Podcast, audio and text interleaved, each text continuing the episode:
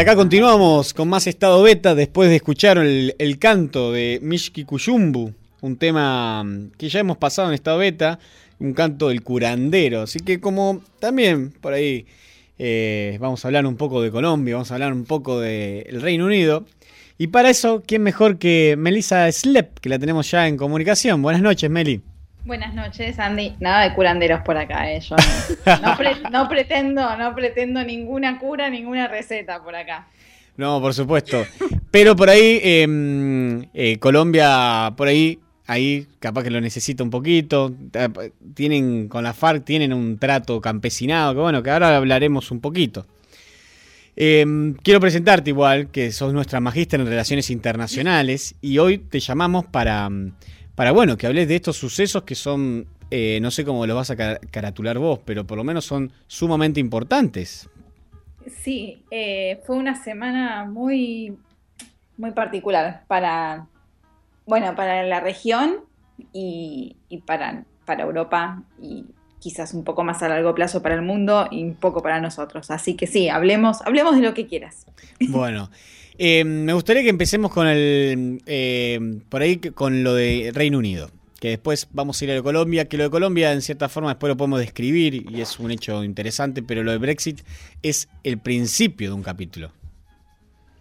Sí, eh, y también en realidad es el final de todo un proceso que comienza, o sea, se pueden rastrear los orígenes hacia el infinito para atrás, pero si se quiere un punto un punto importante fue en su momento la crisis de 2008, que impactó muy fuerte en Gran Bretaña y que tardó mucho tiempo en, aplacarse. No diría que el país se recuperó totalmente, pero eh, tardaron mucho en estabilizarse, en gran parte por, las políticas que se venían implementando a nivel eh, económico. Y eso generó un malestar acumulado en la población por lo cual el Premier, hasta hace poco Premier británico, David Cameron, eh, en su momento se vio, no diría forzado, pero armó su estrategia de su última campaña basado en un tono más euroescéptico, más desafiante con respecto a la Unión Europea para, ganar votos. Entonces se comprometió en su plataforma de campaña a hacer un referéndum para decidir la permanencia del Reino Unido en la Unión Europea. Y como allá las plataformas de campaña se cumplen, tuvo que hacerlo. Tuvo que hacerlo, eh, sin imaginarse, supongo yo, creo que la mitad del país no, se imaginaba un desenlace de, este tipo, pero, pero bueno, en vista de los análisis que, que aquellos que conocen mucho más del tema están haciendo, eh, esta elección es externa e interna, digamos. La decisión fue sobre algo que afecta al Reino Unido en su relación con Europa, pero la decisión a su vez estuvo basada mucho en una visión de voto castigo hacia el gobierno de los conservadores. Entonces se mezclan acá cuestiones internas y externas. Es, es lamentable escuchar, eh, uno no sabe qué creer, ¿no? pero es lamentable escuchar que mucha gente, después de haber votado, eh, buscó para, por internet qué es la Unión Europea. Sí, sí, sí, sí, totalmente. Es, y, eh, sí. y perdón que te interrumpa, y también gente arrepintiéndose de no haber ido a votar. Sí, de no haber ido a votar o que cambiarían su voto y, yo me pregunto, ¿qué pasó? yo no, entiendo, honestamente no entiendo qué pasó porque con todas las las, los privilegios que, el Reino Unido siempre tuvo en relación a la Unión Europea. Bueno, uno que lo yo particularmente lo, lo, estudié, pero, pero quizás uno de, desde afuera, con lo, con lo poco que sabe, el Reino Unido siempre tuvo una relación distante con el resto de Europa, por una cuestión geográfica, hasta te diría siempre les gustó mantenerse un poco aislados de, mm. de lo que sucedía en el continente, y a ellos les venía bien así, tenían sus privilegios y tenían su, su posibilidad de, arreglarse en asuntos internos de forma un poco más independiente.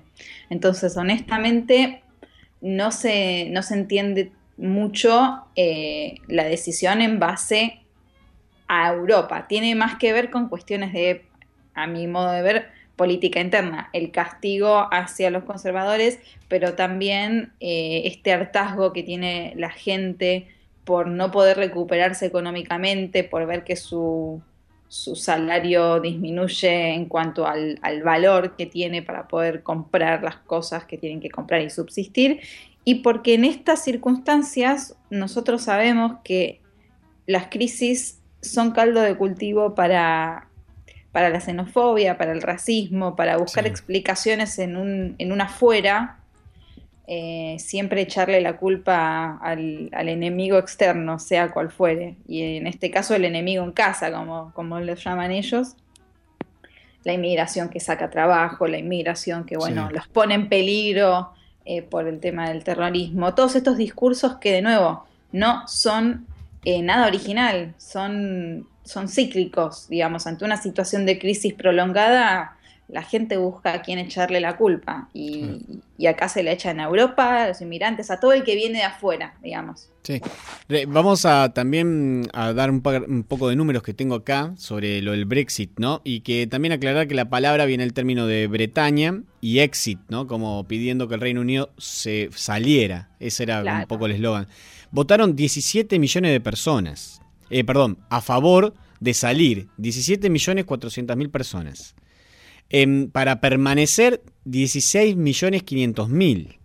En total los votos fueron 33.500 millones. Una participación del 72%, que podemos pensar que también un país como Inglaterra, donde supuestamente son primer mundo, todo, 72% es bastante, pero también parecería poco.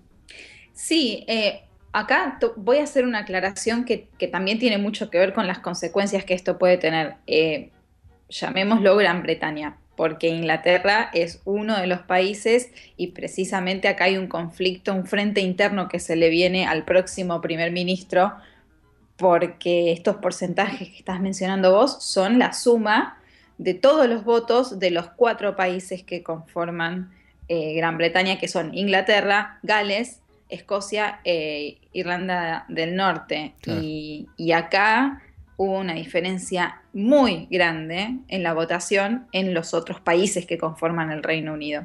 Escocia votó casi 70% a favor de quedarse en la Unión Europea. Claro. Y esto no es un dato menor, dado que hace poco tuvieron un referéndum para para decidir sobre su permanencia justamente en el Reino Unido, ganó por muy poco el sí, pero por, por una décima de punto, dos décimas de punto, una cosa así. Eh, y ahora están de nuevo poniendo sobre la mesa el tema porque quieren, de hecho ya, ya están teniendo reuniones de urgencia con la Unión Europea porque ellos se quieren quedar. Así que las consecuencias para lo que hoy conocemos como Reino Unido, Gran Bretaña, eh, pueden ser mucho mayores de lo que, de lo que la gente que votó la salida se, podría imaginar. Yo digo, es un acontecimiento para, seguir de cerca, fue un, fue un shock eh, que, movió, que movió todo en Europa y alrededores, porque esto tiene, tiene ecos en el resto del mundo. Y por supuesto, la cuestión de, la autonomía de Escocia o, de, su, de su independencia también nos trae un cierto potencial de que las cosas cambien para la Argentina con respecto a la cuestión Malvinas, hmm. ya que gran parte de la protección que el Reino Unido tiene hoy tiene que ver con la protección de los territorios de ultramar que se encuentran en los tratados de la Unión Europea, porque Reino Unido no es el único con, con colonias, pero sin ese paraguas hay que ver si, si el resto de Europa es tan proclive a seguir protegiendo la soberanía del Reino Unido por sobre nuestras islas. Así que Sí, de hecho yo estuve viendo un poco así de información y las declaraciones que empezaron a hacer el presidente de la Unión Europea y demás. Hay mucha cautela. Eh, por ahí ahora hay algún exabrupto diciendo qué hacen ustedes acá. Y... Sí. Pero en realidad se están como cuidando mucho porque realmente es como que puede pasar cualquier cosa o es una escalada ¿no? de, de desmembrarse un poco. Sí, eh, puede pasar cualquier cosa. Eh, yo no, no, no, creo que se pueda volver atrás eh, en cuanto a que digamos, el voto fue este y hay que avanzar a partir de ahora con, con esta premisa en mente, pero hay que ver los términos de, de salida que, ahora en, caliente la Unión Europea quieren que se vayan cuanto antes. Sí, sí, sí. Que, activen la cláusula, la famosa cláusula 50 y que se vayan. Pero no es tan sencillo y, a nadie le conviene. A todos les conviene, como se está diciendo en los medios, un divorcio amigable, pero no deja de ser un divorcio. Entonces, van a sacar trapitos al sol, van a sacar seguro. Eso te lo puedo asegurar. También eh, acá me, gustaría ver si puede llegar a ver algo de esto. Eh, puede ser que mm, inminentemente, ¿no? dentro de poco, vuelva a haber una crisis financiera importante dentro de Londres. Eh, yo he escuchado varios que ya vienen hablando de hay una burbuja bastante importante financiera en Londres. Se está notando por el tema del acceso al alquiler, el tema de los salarios, como decías vos. Puede ser que también esto sirva un poco para protegerse ante eso, después pensando que también ¿no? la Unión Europea exige también ciertos controles, más allá que Gran Bretaña tenía cierta autonomía, pero eh, por ahí estén preparándose para, protegerse eh, de una forma mucho más privada, sin tantos ojos que se entrometan. Eh, en realidad, a ver, las condiciones de las que entiendo que estás hablando tienen que ver con, con los requisitos que todos los países dentro de la Unión tienen que tener para estar en la zona euro, cosa que Gran Bretaña nunca estuvo. Y ahí, y ahí ellos fueron los que pusieron esa condición porque no querían abandonar la libra. Eh, digo, en cuanto a eh, condiciones de déficit fiscal y, demás, así condiciones mínimas de funcionamiento de la economía.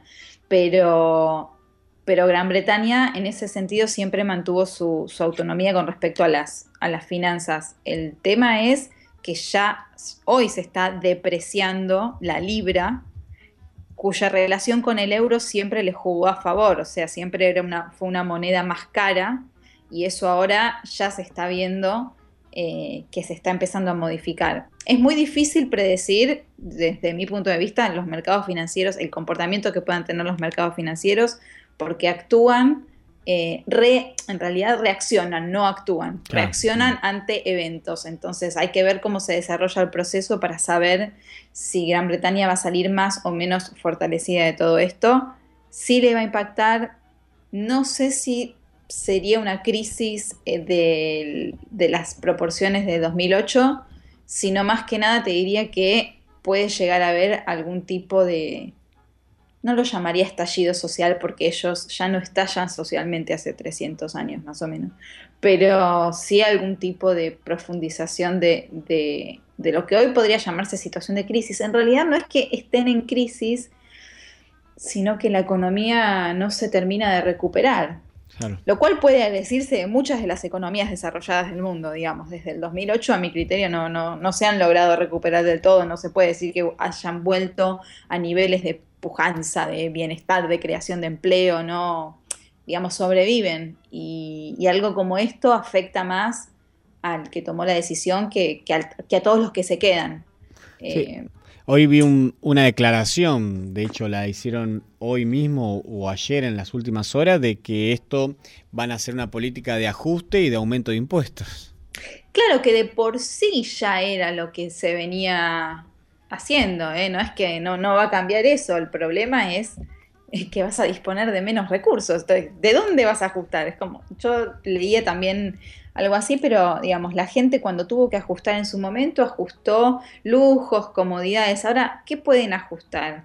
Como vos decís, alquiler, comida, no sé, servicios servicios básicos, es como que el ajuste, bueno, nosotros de ajuste ya sabemos, ¿no? Sí, totalmente. Eh, ya sabemos lo que es tener que ir eh, ajustando los agujeros del cinturón, pero, pero no deja de ser una situación desagradable y, bueno, acá el problema es que se puede pedir ajuste, se puede exigir, el gobierno puede intentar implementarlo, pero la gente está harta. El voto este fue un voto castigo, la gente no quiere más las condiciones que vienen sufriendo hace por lo menos seis años.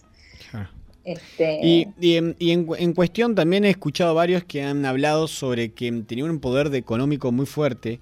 Em, Inglaterra participaba, ¿no? Digo, pertenecer a una Unión Europea significa también tener beneficios y eh, tener que cumplir con ciertos requisitos, ¿no? Tenés deberes. Eh, Inglaterra también inyectaba un dinero a, lo que sería la Comunión Europea y también hablan algunos que estaban un poco cansados de lo que llamaban de tener que poner plata en toda la cuestión de inmigrantes, en ayuda a los países más pobres. Sí, eh, bueno, ahí eh, es muy relativo todo, porque los números están y uno agarra el número que quiere y lo presenta y es muy fácil hacer afirmaciones, ¿no? Porque es así. Así, así funcionan las estadísticas para, la política. Claro. al servicio de la política. Eh, sí, había, de hecho, eh, había un bus de campaña que decía algo así como todos los días o todas las semanas donamos 365 millones de libras a la Unión Europea.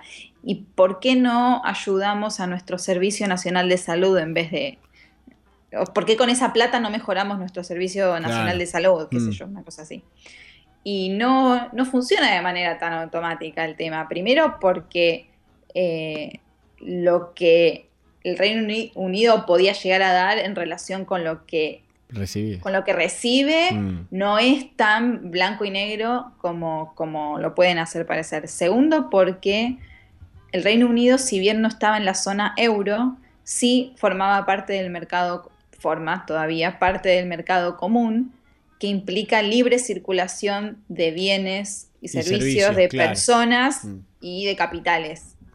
Eh, entonces, hablar de lo que recibe y lo que da no es tan sencillo porque no es solo en términos de dinero cuantitativo. Este, también es, digamos, pertenecer al mercado común, también es para las empresas británicas poder vender productos al resto de la Unión Europea sin tener que pagar absolutamente ningún tipo de impuesto como si lo estuviesen vendiendo en su propio país. ahí también hay costos que no se están sumando y que ahora se estarían sumando. Y, este, y, por último, solo con respecto al tema de la, de la ayuda internacional, la cooperación, lo que se llama cooperación al desarrollo, eh, también el Reino Unido en ese sentido siempre mantuvo una política autónoma de, si bien parte del dinero que, entregaba la Unión Europea se destinaba a programas de, desarrollo, el mismo Reino Unido tiene una visión de em, cooperación internacional, de ayuda al desarrollo y demás, eh, que tiene un sesgo, no quiero decir colonialista porque ya no lo es, pero digamos que, que viene de proteger sus intereses en el resto del mundo. Eh, entonces también ellos tienen una tradición de querer ayudar a economías emergentes y demás, o, países que están con, necesidades, porque ellos siempre lo hicieron. Así que es todo muy relativo en ese sentido. sí, eh, bien, vos dijiste recién también, dabas en el clavo en algo que, no es menor, que viene sufriendo hace rato, que es el sistema de salud público. en, bueno, lo que sería en Inglaterra y no, no sé cuánta implicancia tienen los demás, ¿no? Lo que sería Gran Bretaña, pero eh, es una crisis bastante profunda. Ellos, para ellos es un honor tener, son la primer, eh, el primer de sistema público del mundo. Esto yo lo constaté en un informe que estoy preparando sobre la salud en el mundo, ¿no? la salud pública, la asistencia. Eh, son ellos es como que para ellos es su bandera, ¿no? Es, es, su forma. Y venían atravesando hace rato una crisis en cuestión de esto y que también los tenía como bastante de mal humor. Sí, yo no conozco los detalles de, la crisis o no del sistema de salud. Te voy a creer a vos que estás investigando sobre el tema.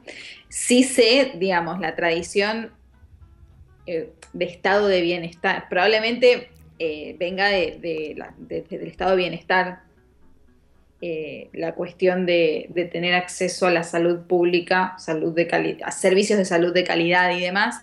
y como todo, como toda economía en crisis, sabemos que lo primero que ajustan es salud y educación. Y lamentablemente son los primeros dos sectores en donde siempre van los recortes. No, no es exclusivamente nuestro el, monopolio de, recorte en áreas clave. Eh, pero es un argumento, lamentablemente, que fue utilizado de manera engañosa. Porque el mismo digamos, el mismo líder, estamos hablando acá del discurso de, del partido, del UKIP, eh, que es el partido más, más extremista a favor, que estuvo a favor del Brexit, que hizo campaña a favor del Brexit, y cuyo líder tenía este eslogan de campaña, pero al momento de decir, bueno, de responder la pregunta, bueno, y ahora entonces, el dinero que ya no va a ir más a la Unión Europea, ¿va a ir al sistema de salud? Y el tipo dijo, y bueno, a lo mejor no es tan así. Él mismo lo dijo. Claro. Lo dijo, lo dijo el viernes, me parece. Entonces, eh, fue, un poco un, como decimos aquí, un engaña pichanga, ¿no? Sí, sí, tal cual. Quiero decir que no significa que el sistema de salud no esté en crisis, pero que la manera de afrontarlo sea una sola y sea una salida es un eslogan, es una propaganda que, intenta llegar a, meter el dedo en la llaga de la gente que de por sí está harta de todo. Entonces vos le pones esa afirmación y te van a seguir. Otro, otro fenómeno interesante para analizar en todo esto fue como la reacción rápida de todos los medios de, en diferentes países empezaron a hablar de cómo nos afecta esto a nosotros. Hubo una suerte de fenómeno masivo en todos los países latinos eh, y demás. ¿Cómo afectaría esto a, cada país? Entonces, bueno, me gustaría que nos cuentes un poco, preguntarte, igual, digo, eh, más allá de lo que vos conocés, ¿no? ¿Cómo puede llegar esto a afectar o si afecta tanto o simplemente hay que esperar el tránsito? Eh, a ver, los países latinoamericanos tienen comercio con la Unión Europea como Unión Europea, pero también pueden tener acuerdos bilaterales de comercio con, los países, ¿no? Entonces es una relación muy compleja y va más allá de una sola vía, no es el bloque de América Latina, porque primero que no lo tenemos y segundo que tampoco es así, o sea, no es el bloque de América Latina con el bloque europeo, hay múltiples eh, puentes de bloques regionales, pero también de país a país. Entonces, en ese sentido, quizás eh, la, histeria colectiva que se generó tenga más que ver con lo que pueda llegar a ser la Unión Europea sin el Reino Unido que lo que el Reino Unido pueda dejar de hacer en términos de su relación con América Latina. Quiero decir, como uno de los principales socios de la Unión Europea, si bien no pertenecía totalmente, Reino Unido aportaba gran parte de, la demanda de productos del sector, sobre todo del sector primario que provenían, que provienen de América Latina, que van hacia Europa. Claro. Pero eh, no, eso no significa que la demanda vaya a, disminuir por, solo por el hecho de haber salido de la Unión Europea. Ahora, todo depende de el Reino Unido en sí, en qué situación se encuentre de acá a, a unos meses, de acá a mediano plazo, digamos, cuál vaya a ser su, su demanda. No creo que eh, nuestra región tenga que preocuparse demasiado, sí ocuparse, sí mirar con ojos atentos las oportunidades que se pueden llegar a dar a partir de esta nueva reconfiguración con la Unión Europea y con otros socios eh, del resto del mundo. Eh, Europa no es el único lugar al que América Latina tiene que mirar en cuanto a comercio internacional. no, Exportación de alimentos para nada. No, es, no es prioritario, de hecho. Claro. Eh, vos sabés que mientras decías esto y que nombraba lo, recién lo de las islas, que yo también ya lo leí en un par de lados, esto me hace acordar cuando la, cuando la corona española tembló en su momento y aprovechamos la situación para mm. poder independizarnos.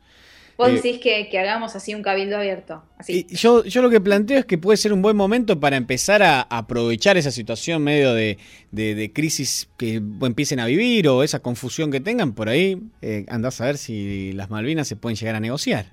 Mira, lo que había antes de esto era una situación de eh, una traba que no parecía que se pudiese superar, que era que la Unión Europea respaldaba mediante la cláusula de territorios de ultramar, eh, respaldaba el reclamo de, Gran Bretaña por sobre las Malvinas.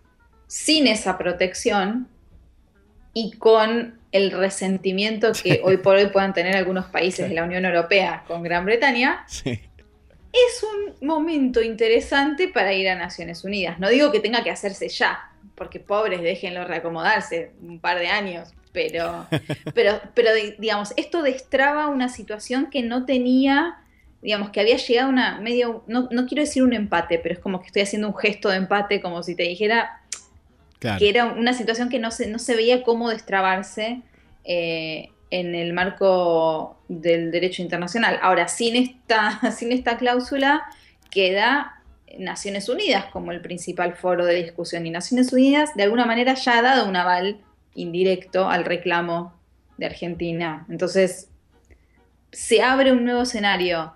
Depende mucho de nuestros gobernantes presentes y futuros de seguir trabajando en la política de Estado que es la defensa de las Islas Malvinas y, prepararse de forma acorde, porque así como se abre una oportunidad, es una oportunidad que puede ser aprovechada o no. Claro. Eh, el, digamos, el primer ministro, ex primer ministro británico, pensó en esto como una oportunidad para afianzar su gobierno o para, digamos, afianzar su programa y demás, y así le salió, digamos. Sí, sí, oportunidades que se aprovechan o no. Se dimitió. Sí. ahora quiero ver quién va a agarrar la papa caliente también, ¿no? Y es, eso es lo que a mí me da más miedo de todo, la verdad.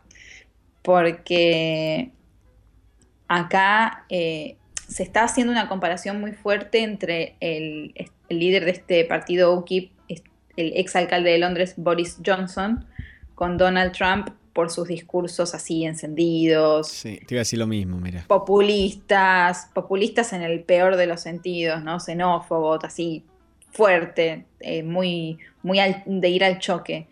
Y, y así como en Estados Unidos es el propio partido de donde sale Trump está intentando ver cómo no nominarlo a la presidencia cuando ya parece igual imposible.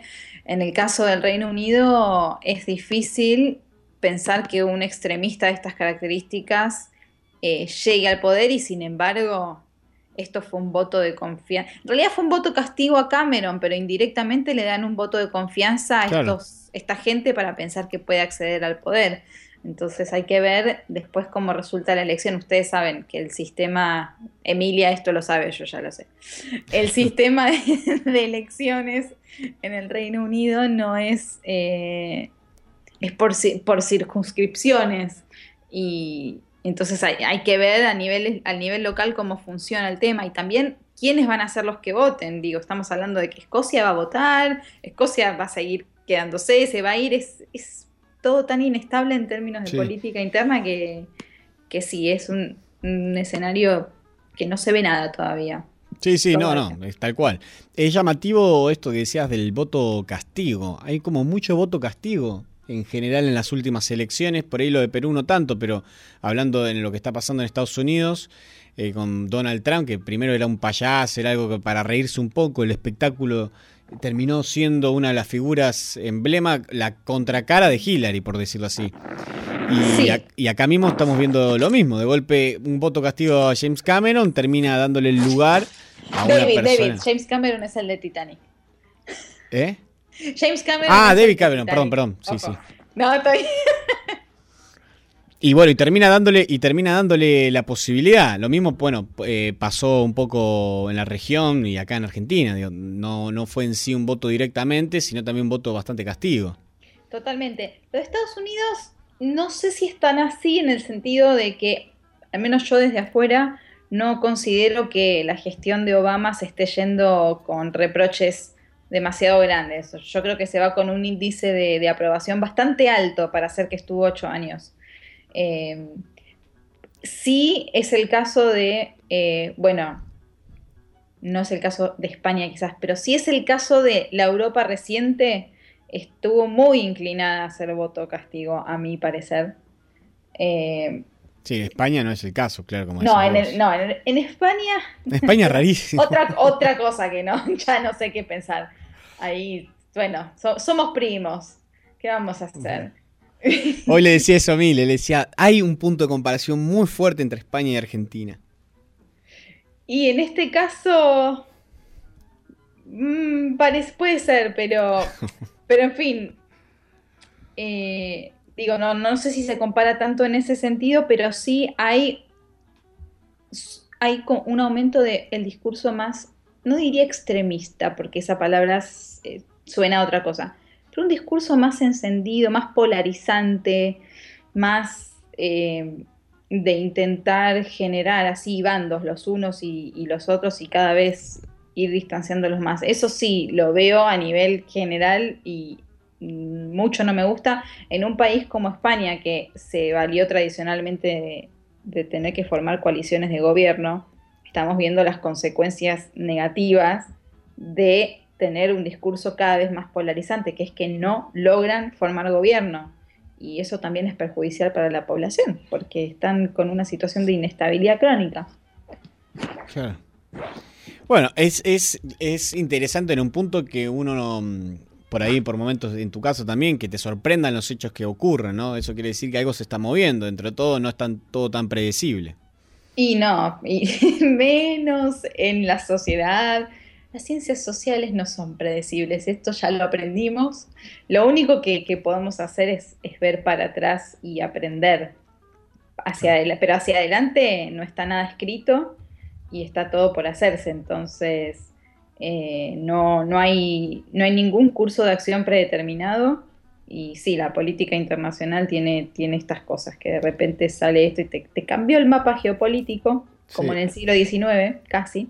Mm. Y bueno, y así estamos, devorando información. Antes de pasar a lo de Colombia, eh, quisiera preguntarte si algo, todo esto tiene que ver los papeles de Panamá, o hay algo ahí metido en eso, o simplemente fue un hecho más. Mm, no, no, no que digamos, todo tiene que ver con todo, si querés, pero en este caso eh, fue más, eh, como te decía desde el principio, fue más una, una, cuestión de política interna, entiendo yo. Es una crisis, es una crisis política a nivel interno de, Gran Bretaña que, que bueno, como, como es tradición en ellos, no, no explotó tan de repente pero, eh, o sea, no tenía por qué explotar tan de repente, pero acá encontraron una salida y bueno, en términos de ellos, reventó todo por el aire en comparación a, cómo se comportan normalmente. Se tiraron del avión con un Sí, sí, sí, totalmente. che, eh, bueno, vamos a pasar entonces a lo de Colombia, ya que estamos, em, que es otro hecho significativo, por ahí es mucho más em, simple en un punto, pero es asombroso, ¿no? Es no hay, no hay que menospreciarlo solo porque haya compartido titulares con, con toda esta otra cosa que pasó. Pero es un acontecimiento igualmente histórico, igualmente importante. De todas maneras, yo eh, quiero aclarar que no tengo tanta profundidad en el tema como quizás estoy teniendo con, lo que vengo siguiendo de, de, lo que pasó en Gran Bretaña, así que no quiero hablar de más. Simplemente ir con cautela que este resultado de un proceso de paz que empezó hace muchísimo tiempo es un resultado que aún tiene que ser refrendado por la población, por los tribunales de justicia, y es una agenda de negociación que recién está comenzando. Es una agenda interesantísima de negociación, no sé si tuviste oportunidad de, verla, si no ahora lo, también lo, discutimos. Sí. Pero yo... Sí, sí, recién empieza esto, eso sí que... Sí, recién empieza, ojalá, yo en ese sentido sí quiero, ser optimista y que ojalá el paso adelante que se dio eh, sea un paso del cual no retrocedan los colombianos porque es un, crecimiento como sociedad importantísimo, es dejar atrás historias de décadas y décadas de, luchas que, no han hecho más que hacerle daño a la población y al país en general. Así que realmente, ojalá que sea, que sea para mejor y, que sea de acá para adelante. Claro, le comentamos rápidamente para como sintetizar que este jueves pasado se firmó entre el gobierno nacional, el gobierno que lleva adelante de Santos, con la FARC, que es un movimiento campesino principalmente, un acuerdo para que bilateral, ¿no? entre los dos, para el cese el fuego y entregar las armas y salir de la parte del campesinado donde ellos están como ahí asentados, salgan vestidos de civil, que eso me pareció algo em, no menor, eh, salgan de esas zonas, eh, se retiren obviamente sin armas, ¿no? Y que, em, que, todo entren en un, como decías vos recién, entren en, una etapa de, bueno, de negociación porque hay acuerdos que se están firmando. Sí. Los acuerdos abarcan el, primer punto y el primero en el que se tienen que poner de acuerdo es precisamente en, el desarrollo agrario integral o bueno, lo, más cercano que podemos estar a una reforma agraria en, el país. mm. eh, lo cual es, bueno, es, clave. Mm. Eh, y es el punto en el que seguramente tienen más conflicto con respecto a cómo llevar a cabo el desarrollo agrario integral, eh, porque puede entenderse, las, visiones del desarrollo son, son muy diversas y, por supuesto esta es la oportunidad para dar un paso hacia, hacia algo que beneficie a los campesinos, a las comunidades locales, pero también del lado más del, del establishment, imagino, colombiano, también para ellos eh, en esto ven una oportunidad de, hincarle el diente a las tierras a las que nunca pudieron acceder. Así que ahí es como que hay que tener mucho cuidado con, con cuáles son los términos del arreglo, ¿no?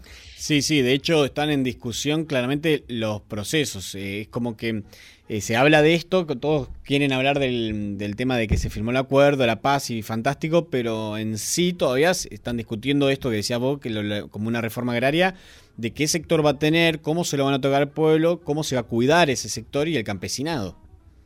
Sí, totalmente. Así que desde ese punto de vista, digo, es el primer punto que está en la agenda. Después, el resto de las cosas, la cuestión de participación política, el cese en, sí del fuego, el fin del conflicto, el tema drogas y demás, no tiene, no tiene un orden concreto, si bien hay los acuerdos van en un orden, el resto de los puntos, por lo que he entendido, se van a ir discutiendo en la medida que se acuerde en la misma mesa de negociación, pero bueno, arrancan con, la reforma, bueno, desarrollo integral agrario, vamos a usar el lenguaje que están usando todos ellos, y de ahí en adelante. Lo que me parece también interesante como, experiencia de, aprendizaje a nivel, a nivel regional es esta transición. Esto lo, esto lo veremos de acá a unos cuantos años para atrás, a ver cómo fue este proceso de transición de un eh, originalmente movimiento campesino a un movimiento de guerrillas, a una organización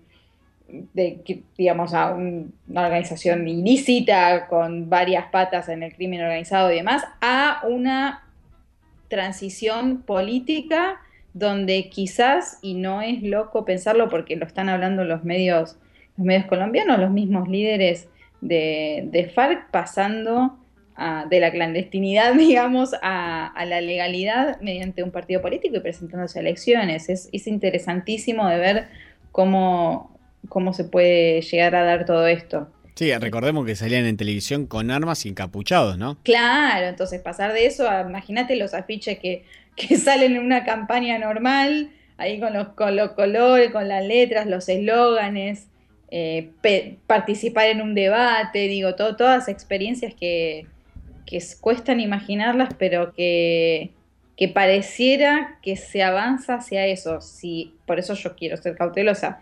Si este proceso de paz se desarrolla de manera, eh, no voy a decir igual o estable, pero hacia adelante y no, no, no se rompe de ninguno de los dos lados las condiciones de negociación, esto puede ser efectivamente un, cambio histórico para, este país y que puede tener eh, ecos en, nuestra región eh, muy interesantes en términos de diálogo político y, todo lo que Colombia nos, nos deje para, aprender de ellos. Y, también eh, lo que es, ¿no? De acuerdos también vive el mundo, digo, también que si nos ponemos a pensar, lo único que hace que algún país y otro no haga determinadas cuestiones bélicas o demás son los acuerdos y la palabra y los tratados que firman.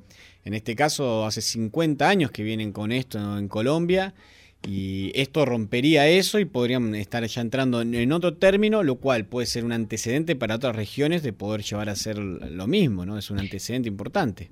Totalmente. Eh, cada vez que, hay procesos de paz, siempre, siempre son lecciones que, que toda la humanidad se lleva consigo, digamos, Francia y Alemania que no se veían ni en figuritas, hoy son marido y mujer, digamos, así, así de mal como se llevan a veces, pero, pero esto era hace 100 años, esto no, era impensable, entonces si nos situamos eh, de nuevo, si, la historia nos enseña algo es que del diálogo, del acuerdo y de, la negociación pueden surgir eh, nuevos acuerdos históricos y nuevos procesos que traen que traen, por cierto, además de paz, eh, realmente traen cambios, cambios históricos. claro, como eh, solamente para nombrarlo y eh, sumarlo a esto de acuerdo de paz que recién eh, hablás vos, la visita del Papa Francisco. Totalmente. Estuvo en Armenia, más allá de que, bueno, por ahí Turquía y demás se mostraron como molestos, pero más allá de todo, fue un gesto de, de, tratar de unir en vez de disgregar y separar. Sí, sí, sí, digo, el, el quizás el, el horizonte máximo en este sentido hoy por hoy. Hay muchísimos conflictos en el mundo, de los cuales algunos ni siquiera sabemos, ¿no? En, regiones que, para nosotros son absolutamente ajenas. Pero siempre yo cuando, cuando leo sobre estas cosas, mi, mi faro está puesto en, Israel y Palestina, porque, porque es, digamos, ese, es esa utopía la utopía esa que, que estábamos, que mencionaban antes en, ese audio tan maravilloso. Este, pero bueno, que sucedan estos procesos también alimenta, particularmente en mí como, de nuevo, como optimista de, la política internacional, pensar en, un horizonte de sentido, en un horizonte en el cual sea posible pensar en un nuevo proceso de negociación que sea estable y duradero en el tiempo entre, entre esas dos facciones que, hoy no se pueden mirar a la cara, pero quién sabe, quién sabe. Sí, sí, totalmente. Y ahí es donde la, el tiempo hace un, bueno, el tiempo y la gestión, ¿no? pero el tiempo hace un gran trabajo. Meli, como siempre, es un placer tenerte en el programa, hoy em, de forma exclusiva para poder hablar de estos temas. No... Así, de movilera, no, no pude ni escribir nada. Estamos estás en Gran Bretaña. Ay, no me digan eso, no, chicos. Ay, tanto quilombo que perdón, pero esta vez no. esta vez no, ¿no? Esta vez, no tengo tanta ganas. hay ebullición, eso seguro. Cuando eh, esté más tranquilo, volvemos. Sí, tal cual, tal cual. Algún día haremos de allá un programa en vivo. Oh, oh, otro optimista, otro optimista. Perfecto, me encanta. Y de eso, de eso vivimos, si no, Tal cual, tal cual. Meli, un placer enorme tenerte hoy y con esta versión también así como movilera, decías vos. Eh, me encantó, chicos, y bueno, nos hablamos muy prontito. Dale, y si siguen aconteciendo así, te vamos a tener fijo en el programa. Ningún problema, seguimos charlando. Dale, un, un beso enorme y te mandamos un abrazo a todo el equipo. Dale, chao, chao. Chao, chao, Meli. Ahí pasaba Melissa Slep, eh, nuestra columnista, que en este caso hoy salía para hablar un poco de estos acontecimientos de la semana pasada, que siguen obviamente generando acontecimientos en pleno desarrollo, como dice Walter Martínez, alguien a seguir y a mirar de la televisión Telesur, de la televisión venezolana. Eh, que se encarga también de, temas de geopolítica y es sumamente interesante verlo. Así que ahí pasaba Melissa Slep, nuestra magíster en relaciones internacionales.